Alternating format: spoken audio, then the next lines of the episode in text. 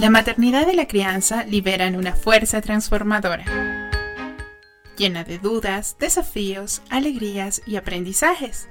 Este espacio fue creado para ti, para hablar de todo aquello que la cigüeña no te dijo.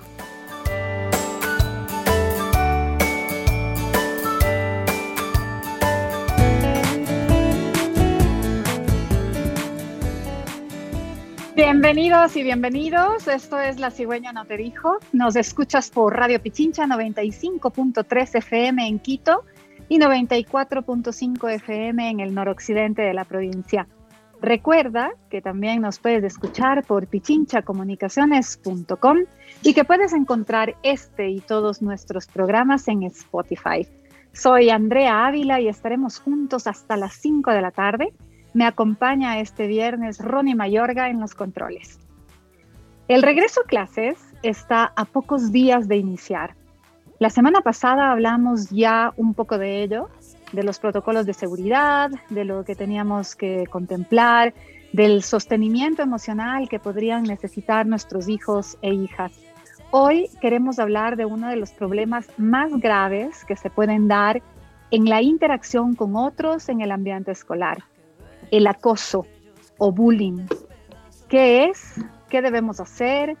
¿Cómo actuar si nuestro hijo o hija está siendo acosado o es un acosador o alguno de sus amigas o amigos lo es? Durante muchos años, casi históricamente, se ha visto cualquier conflicto entre menores de edad como cosas de niños. Es frecuente escuchar eh, afirmaciones del tipo, los niños son crueles, se burlan de otros, deben aprender a resolver sus propios conflictos, pero la verdad es que los niños, niñas y adolescentes necesitan guía, orientación y muchísimas veces la mediación de un adulto para no normalizar el maltrato, la envidia o la competencia insana. El acoso u hostigamiento escolar ampliamente conocido por su nombre en inglés, el bullying, es cualquier forma de maltrato psicológico, verbal o físico producido entre estudiantes de forma reiterada dentro del aula y también a través de redes sociales. En estos casos se habla de ciberacoso. Este tipo de violencia vulnera principalmente lo emocional. Los niños y niñas acosados sufren muchísimo, y no se trata bajo ningún motivo de ser hipersensibles. Y las secuelas en su autoestima los pueden acompañar por muchos años, incluso hasta la adultez. Si además han recibido refuerzos negativos en el ambiente familiar, donde los estereotipos y apariencias son la norma, la inseguridad personal es muy frágil. Antes de dar inicio a la entrevista sobre este tema, vamos a escuchar una canción que nos recuerda la importancia del amor propio. La londinense de origen chileno, Celeste So, nos trae Amo como soy.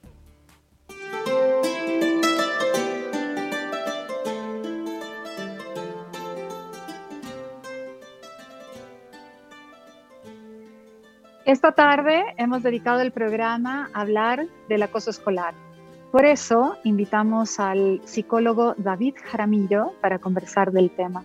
Bienvenido David, muchas gracias por aceptar nuestra entrevista. Muchísimas gracias Andrea, un gusto de poder compartir contigo este espacio y un saludo muy cordial también a todas las personas que nos están escuchando en Pichincha Comunicaciones. Gracias por la invitación. David, ¿se puede hablar de un perfil de víctima de acoso? ¿Quiénes son los niños o niñas, los adolescentes que más sufren este tipo de ataques? Muy buena pregunta porque vale la pena empezar identificando a las víctimas en primer lugar. Generalmente cuando se habla de ese tema se habla del perfil del agresor, pero es importante tomar en cuenta el perfil de la víctima porque precisamente es la persona que necesita la protección del entorno, ¿no? Y hay, hay algunos rasgos frecuentes en la víctima niveles altos para ser intimidado directa, regular y frecuentemente. Dentro de, ese, dentro de esas características o de esos rasgos tenemos niños, por ejemplo, que en su personalidad se muestran como personas débiles, inseguras, ansiosas, cautas, sensibles, tranquilas o tímides o tímidos con bajos niveles de autoestima. Entonces se, ha valorado el comportamiento de las víctimas de la violencia, que la autoestima y la relación con los efectos contextuales de sus compañeros está presente eh, especialmente en aquellos que sufren la violencia. Además de que es un entorno familiar donde generalmente ellos han sido víctimas de algún tipo de abuso o maltrato dentro del entorno familiar, se lo ha normalizado y el niño de una u otra manera, el niño o la niña de una u otra manera han aprendido no, lo que conocemos como la indefensión aprendida, o sea, no puedo hacer nada para cambiar estas circunstancias que estoy viviendo. Entonces el niño carece de medios, de habilidades para enfrentar una situación de abuso y por lo tanto pasa a la sumisión.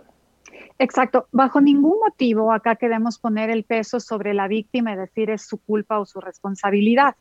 También eh, para ir con cuidado porque a veces podemos generalizar, hay niños que pueden ser tímidos, pero eso no quiere, eh, hay niños, hay familias que nos pueden decir, nunca he tocado a mi hijo y entonces ¿por qué, eh, ¿por qué no sabe defenderse, por decir algo? ¿no? O sea, no ha sido víctima de abuso. Hay otras también circunstancias, por ejemplo, no valorar su autoestima, no hacerlo sentir valorado o... Que no conozcan sus derechos, no enseñarles cuáles son sus derechos, por ejemplo. Eh, o no respetar ciertos límites con los niños. Yo, yo siempre digo con los padres y madres, con las familias que trabajo, que a los niños también hay que pedirles permiso, porque muchas veces intervenimos sobre su cuerpo, no les pedimos permiso ni para cambiarles del pañal, se los cambiamos. Y entonces ellos ahí, el mensaje que tienen al final es que cualquiera puede, ¿no? Eh, o les obligamos a comer, por ejemplo, ¿no? Y entonces ahí hay, eh, es, es la semillita de la indefensión. Luego, bueno, vienen cosas muchas más graves, abandonos emocionales, etcétera, pero eso como que dejarlo un poco más explicado, David, como para que no se generalice, ¿no? Ni de, un de ninguna manera, tú, tú, señalas un aspecto bastante importante y es que hay que tomar en cuenta todo el entorno. No podemos simplemente tomar una característica para decir definitivamente él va a ser o ella va a ser víctima de, bullying, porque tenemos características de la personalidad, tenemos factores que tienen que ver con el ámbito familiar y también factores que tienen que ver con el aspecto físico. Entonces sí, puede haber una persona o un niño introvertido más que tímido, un niño introvertido en su parte temperamental, pero eh, eh, y que eso no, no, generaría ningún problema si en el ámbito familiar se es un niño o una niña que ha tenido la nutrición emocional necesaria y que se le han enseñado sus derechos y cómo defenderse frente a estas situaciones y sobre todo un factor que es muy importante, la confianza. O sea, para que un niño o una niña que es víctima de bullying pueda decir lo que está ocurriendo, necesita saber que cuenta con un entorno donde es respaldado incondicionalmente, pase lo que pase. Porque ¿qué ocurre si un niño va y le dice a papá o a mamá que en el colegio le están molestando, le están hostigando y el padre le dice algo como, eres hombre, tienes que aprender a defenderte?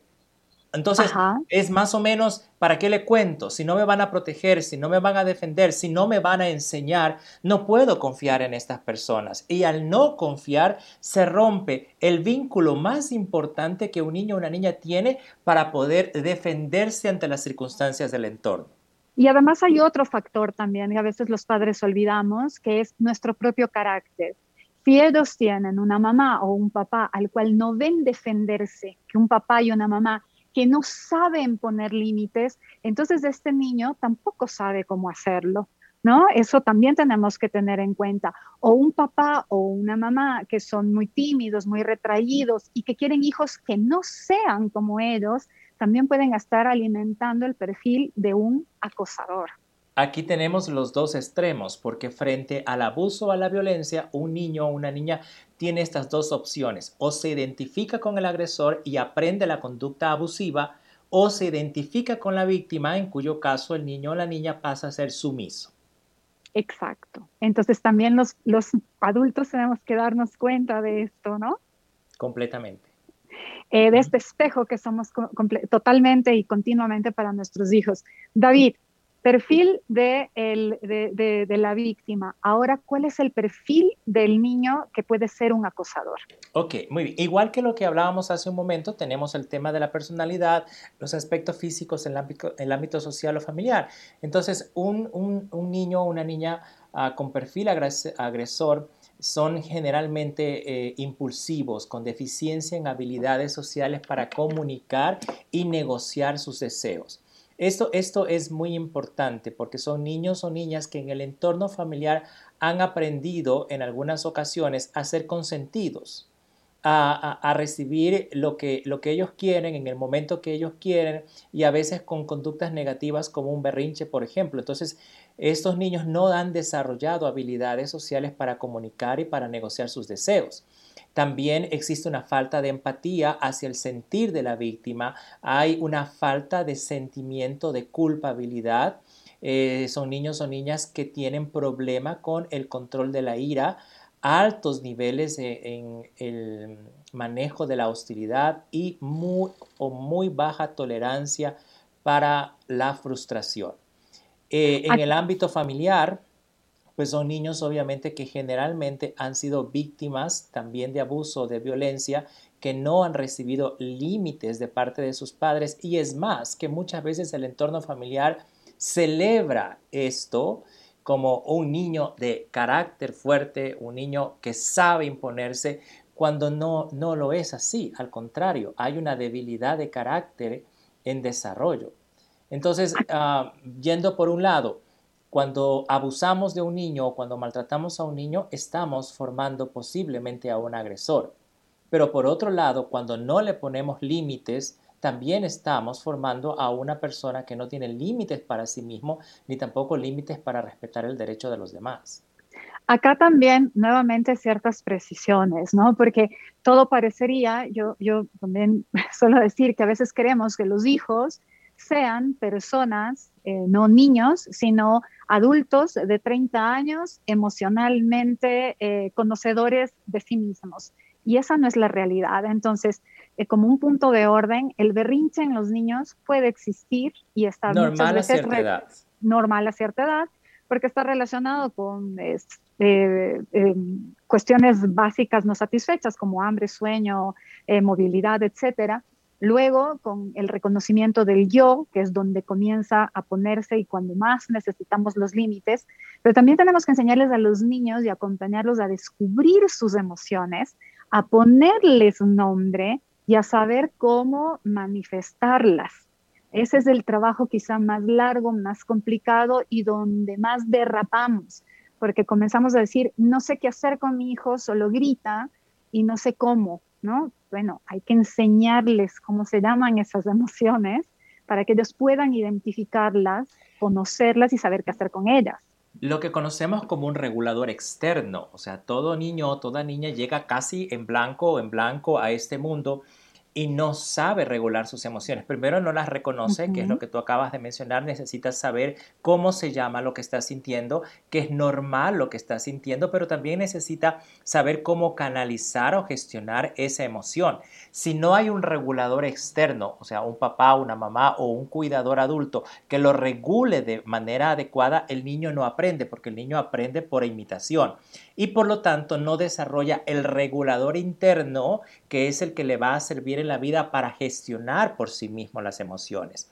Por eso es importante en este tema, y qué bueno que tú lo estás precisando, em, e, e, el, ámbito familiar, ¿no? La actitud, uno, la actitud emotiva de los padres o de la persona que está a cargo del niño. La actitud emotiva es decisiva durante los primeros años de vida.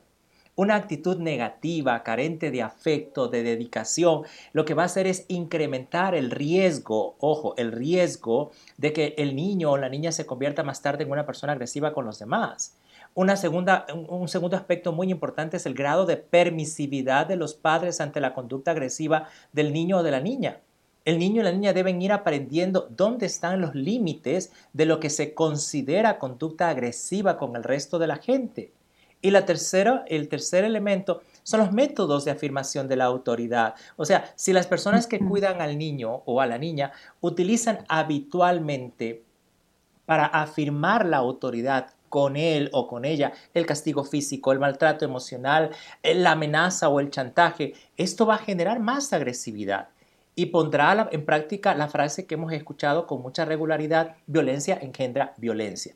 La, interiorización de reglas que el niño y la niña deben aprender y hacer suyas nunca tienen que instalarse por medio del castigo físico, jamás por el temor.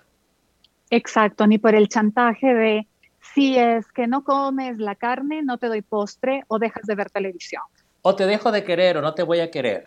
Exacto, porque los niños todo el tiempo están temiendo que los dejemos de querer, eh, están testeando incluso, aunque se sientan muy amados, viendo si después de ese berrinche que hicieron porque no sabían comunicar algo, eh, los vamos a dejar de querer, si nos ven enojados porque necesitaron límites, ¿no? Y, no nos gustó una forma, ellos nuevamente están viendo y temiendo que desaparezcamos, que no los queramos. Entonces hay que estar eh, todo el tiempo reforzando esto también, porque te quiero, también te pongo límites y te ayudo y te acompaño a ser una persona que se conoce y respeta a los demás y se respeta a sí mismo. Esas dos cosas ahí en equilibrio, ¿no? Totalmente, muy, muy, buen aporte.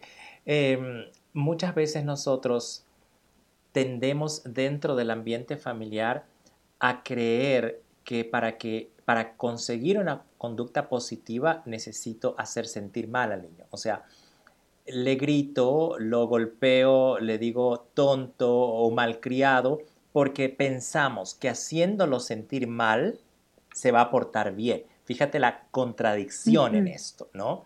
Entonces, obviamente el niño va con eso aprendizaje, con ese aprendizaje, con esta internalización y cree que puede hacer lo mismo con los demás. Y ahí es donde entra, bueno, ya me imagino que vamos a llegar el tema de cómo actuar o cómo parar esto.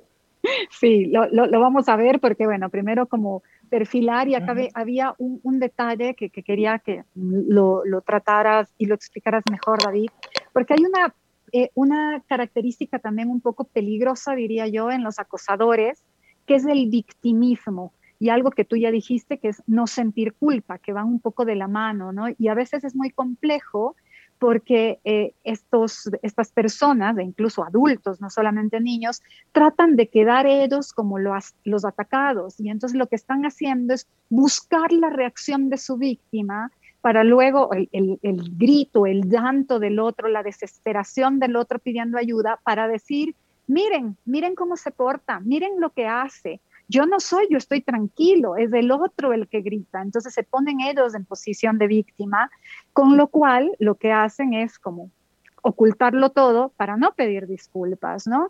Eh, otras veces, por ejemplo, entran en llanto ellos y dicen que se siente, o sea, y lo que los adultos hacen es decir, se siente tan mal que está llorando y no te puede pedir disculpas. Y entonces nuevamente ha logrado su cometido. Se pone como víctima, no pide disculpas, los adultos justificamos el escenario y entonces no nos estamos dando cuenta que ahí hay un comportamiento nocivo de ese niño, ¿no? Entonces, ¿qué hacemos? ¿Cómo lo identificamos? ¿Cómo actuamos con cuidado en todos estos comportamientos eh, peligrosos? Ok. Eh, en este caso que estamos hablando de bullying, estamos hablando del ejercicio del poder emocional, físico sobre otra persona que, es percibida como vulnerable, ¿no es cierto? Pero aquí hay un dato muy importante y que voy a tomar esto que tú, que tú estás señalando, el rol de víctima. La víctima tiene poder. El ponerse en rol de víctima es una forma también de conseguir poder, pero es una forma también a través de la cual reforzar negativamente un ego de, donde, donde eh, el agresor siente o aprende que puede controlar, manipular, jugar con las emociones y las circunstancias para su beneficio o a su favor. Y esta es una conducta aprendida. Nadie nace así. Nadie nace así. Nadie nace violento. Nadie nace violento. Nadie nace con estas conductas manipuladoras. Eso es aprendido. ¿Y dónde crees que lo aprendemos? ¿O dónde crees que se lo aprende? ¿No es cierto? Entonces uno tiene que revisar allí el entorno familiar para ver en el entorno familiar quién asume un rol de víctima y desde ese rol de víctima está ejerciendo poder o está teniendo el poder. ¿Quién ha aprendido, eh, mejor dicho, quién pone en práctica la manipulación y por lo tanto está transmitiendo ese ejemplo? El manipulador usa la culpa, el manipulador usa el, el hecho de hacer eh, creer a los demás que él es víctima para despertar compasión y de esa forma generar empatía con él, no con quien realmente es una víctima. Y la culpa en sí no es mala, porque eso es algo que a veces los padres no entendemos o no entienden. El hecho de que no quiero que mi hijo se sienta culpable. La culpa tiene una función positiva. Si no fuera por la culpa, no reconoceríamos el error, no nos arrepentiríamos y no enmendaríamos una conducta. El problema de la conducta, de la culpa, es cuando nos hace tener una percepción negativa de nosotros mismos en el sentido de soy una mala persona. Exacto. Ahí sí, la culpa tiene una función negativa. Pero por el otro lado, no. Y algunos padres sienten culpas, culpa, perdón, cuando frustran a sus hijos. Y una de las funciones de nosotros como padres es frustrar a nuestros hijos. Cuando le decimos no, cuando le decimos no puedo, o tienes que esperar, etcétera, etcétera. Sí, los estamos frustrando, pero les estamos preparando también para enfrentar en la vida porque la vida no siempre van a ganar. No siempre van a conseguir lo que quieren o si lo consiguen, no lo van a conseguir cuando lo quieren. Pero un niño que de vez en cuando, no permanentemente, de vez en cuando ha sido frustrado, aprende a conocer ese malestar emocional y aprende a gestionarlo.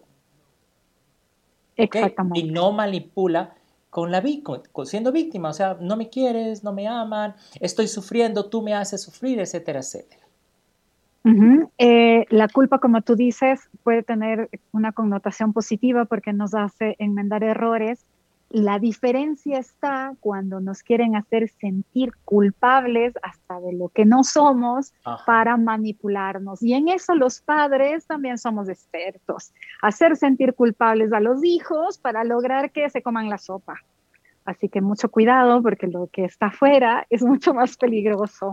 Y creo que podemos hacer una lista de frases que usan las madres y padres ecuatorianos alrededor. O sea, me hace sufrir, uno de estos días me encuentran muerta, uno de estos días me voy de la casa y van a ver qué hacen sin mí, etcétera, etcétera. O el típico, me hiciste enojar. No, nadie te hace enojar. Tú eres dueño de tu reacción y de tu emoción. Bueno, David, vamos a hacer una pausa comercial y continuamos con la conversación. Estamos con, David Jaramillo, psicólogo, hablando de bullying y acoso escolar.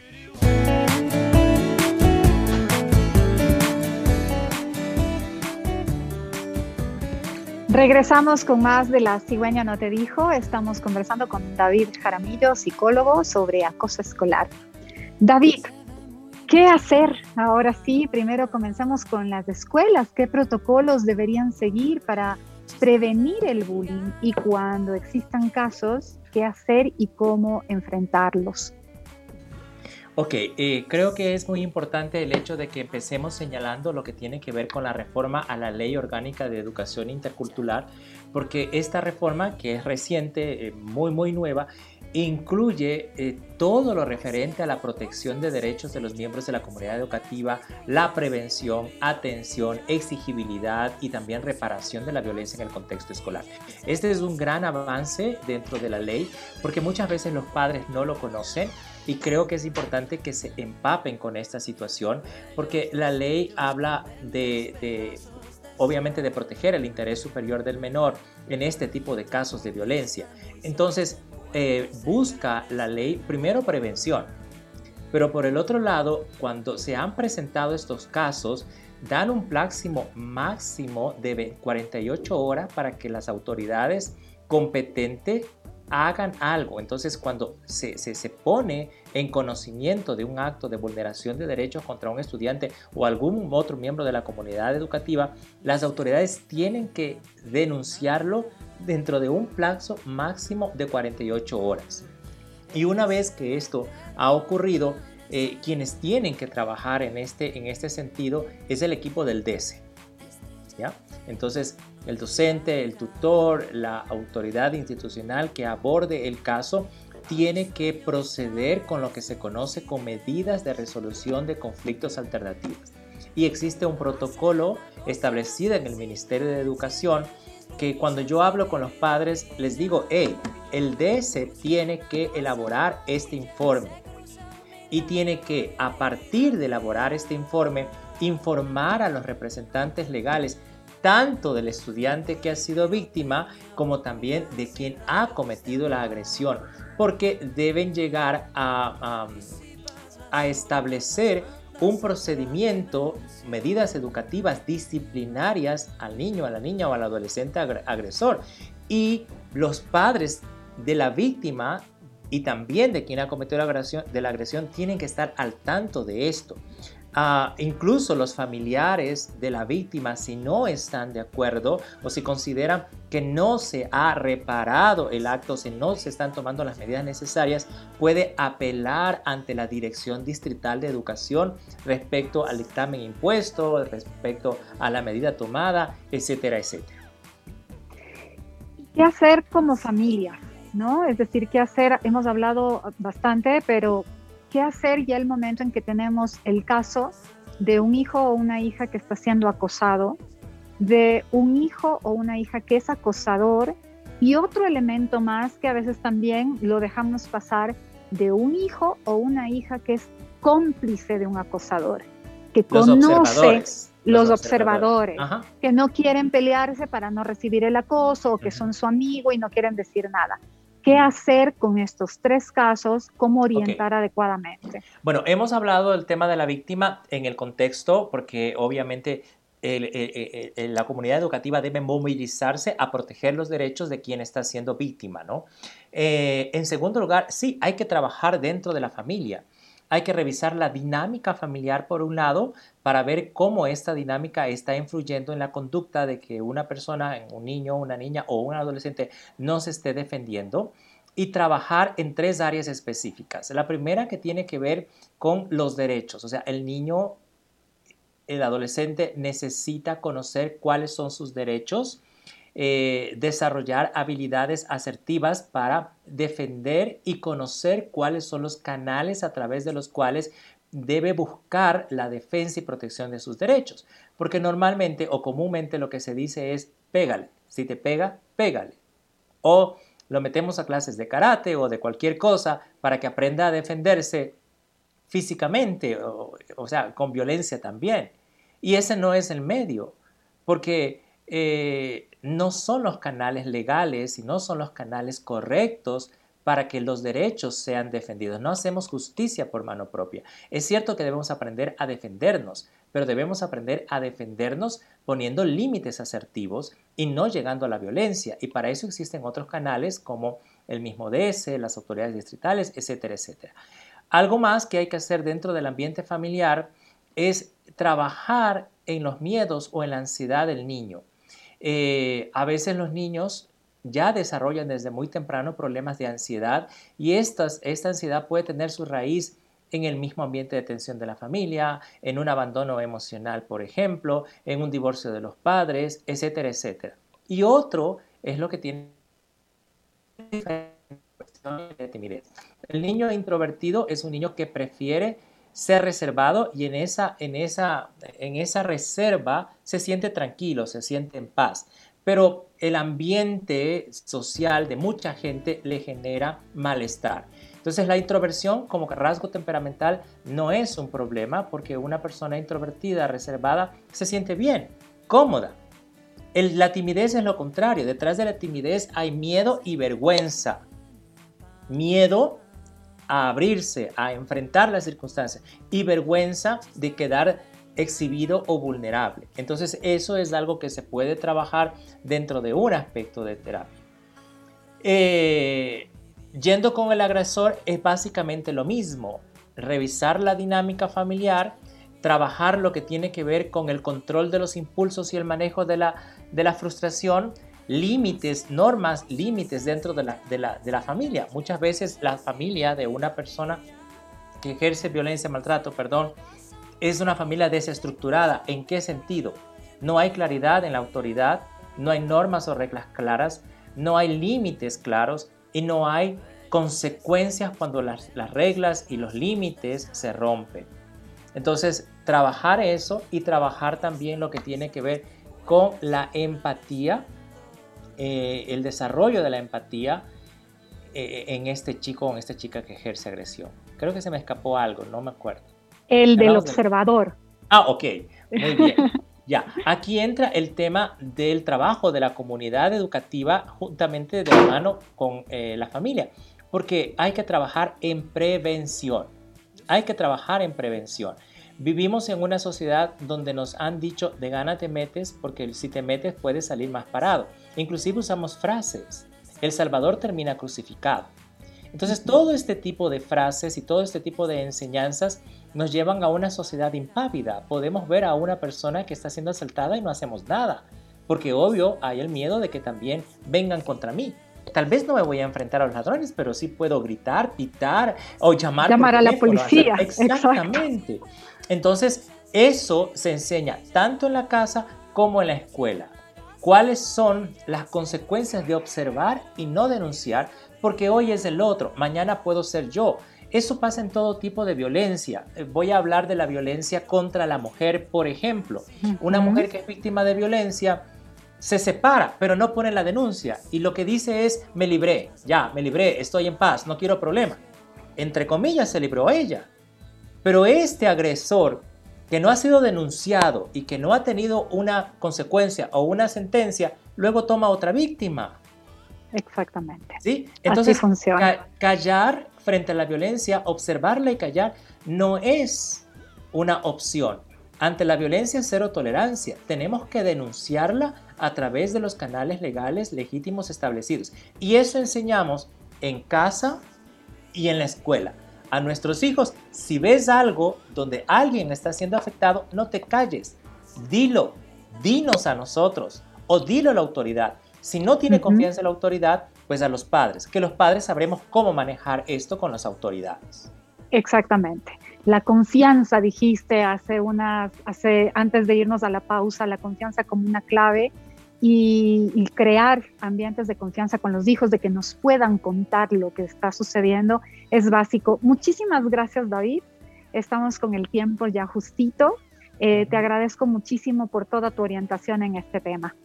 Un gusto, muchas gracias por la invitación y estoy a la orden. Gracias, hasta la próxima. El yoga y la meditación son dos herramientas cuya efectividad en el trabajo y reconocimiento de las emociones ha sido ampliamente documentado. Este tema eh, lo abordamos ya en uno de nuestros primeros programas y lo pueden escuchar en eh, nuestro canal de Spotify. Ahora, por lo que estamos conversando, les quiero compartir una canción de la tradición del Kundalini Yoga, compuesta y cantada por Snatam Kar, que sus niños pueden oír con las palmas de sus manos en el techo para soltar el miedo y recordar que en esencia son buenos y felices. Esto es I'm Happy, I'm Good.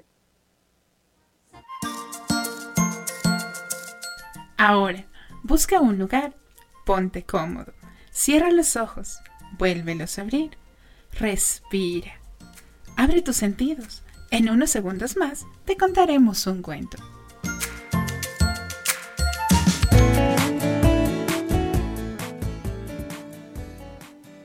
El cuento de hoy está ambientado en una escuela y en la curiosidad que tienen los niños y niñas que asisten a ella sobre un secreto.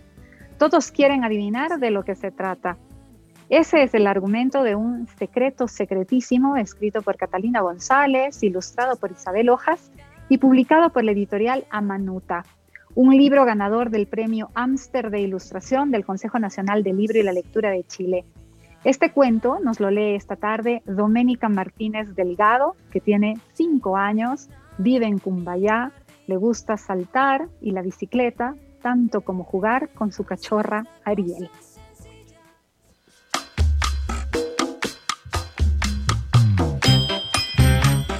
Secreto Secretísimo de Catalina González. Isabel Hojas. Lo guardó bien mientras comenzaba la, la clase de matemáticas. Pero cuando lo que salió de la pizarra no lo pudo resistir y se lo contó a Lola al oído para que nadie se enterara de nada. Lola estaba emocionada, guardaba un secreto muy secreto, secretísimo. Lo guardó bien durante dos sumas largas. Luego lo escribió en una nota y haciendo equilibrismo se lo pasó a Susana. Susana estaba muy emocionada. Guardaba un secreto, muy secreto, secretísimo. Lo guardó bien hasta que fue a sacar punta de su lápiz naranja. Ahí se lo susurró a Miguel que soplaba. Miguel estaba emocionado. Guardó un secreto, muy secreto, secretísimo. Lo guardó bien hasta que Rafael le preguntó qué le pasaba. Entonces se lo cuchicheó a él y también a Daniel que escuchaba. Rafael y Daniel estaban emocionados. Guardaban un secreto, muy secreto, secretísimo. Lo guardaron bien hasta que llegó la hora de gimnasia. Ahí se lo cambiaron a Juan por dos canicas plateadas. Estaba emocionada, guardaba un secreto, muy secreto, secretísimo. Lo guardó bien hasta que sonó el timbre para regresar a la sala. Al pie de la escalera se lo explicó nervioso a Carmela, Bruno y Renata. Carmela y Bruno y Renata estaban emocionados, guardaban un secreto secretísimo. Lo guardaron bien hasta que Carlos sospechó que guardaban algo. Lo contaron entre los tres porque no sabían nada. Carlos estaba emocionado, guardaba un secreto muy secreto, secretísimo. Lo guardó bien hasta que se le escapó cuando estaba delante de Paula. Paula estaba emocionada, guardaba un secreto muy secreto, secretísimo. Lo guardó bien y solo se lo dijo al osito que cuidaba. El discreto miró a Lucas y no le y no dijo nada. Lo había guardado bien toda la mañana. Justo cuando va a anunciar a toda la clase completa, se adelanta. Lucas ha traído una tarta. ¿Zanahorias? exclamaron sin comprender nada de nada. Solo entonces Lucas, conteniendo una carcajada, grita el verdadero secreto que guardaba. Hoy es el tercer cumpleaños de nuestra coneja Miranda. Qué chistoso, qué asombroso, qué confundidos estaban. Pero no todo ha terminado. Hay una sorpresa guardada. ¿Alguien más tiene un secreto? ¿Sabes tú de quién se trata? Su nombre es Penélope Banchini. Se ha mudado desde Italia. El oso Don Florencia será el encargado de acompañarla. ¡Qué día de sorpresas! ¡Cuántos secretos ocultaba! Ha sido un día inolvidable. Y solo es el primero de la semana.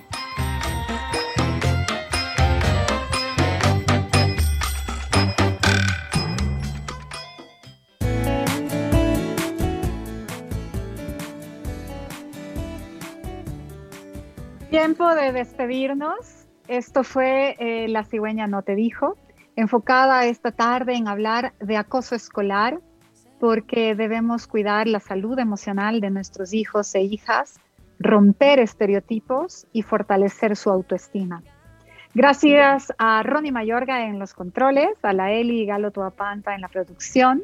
Los dejo con un poquito de pop latino del dúo Río Roma van a escuchar Cuenta conmigo, para que los hijos e hijas sepan que pase lo que pase, sientan y sepan que nos pueden y deben contar lo que les sucede y no tienen no deben tener miedo a nuestra reacción porque van a estar seguros de que tenemos una relación construida en la confianza.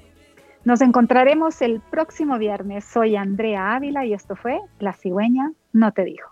Hasta la próxima volamos a descubrir más temas que te pueden interesar.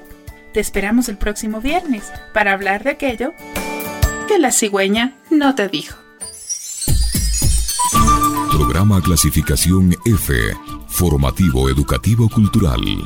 Categoría A, apto para todo público www.pichinchacomunicaciones.com.es El medio digital más completo. Imágenes, sonidos, palabras y sobre todo vivencias cotidianas. Opinión, entrevistas, ediciones especiales y un sinnúmero de noticias de Pichincha, Ecuador y el mundo. En Pichincha Comunicaciones somos el otro relato de semana continuamos con las emociones del fútbol femenino ecuatoriano. Este sábado desde las 11 horas vive las emociones de la final.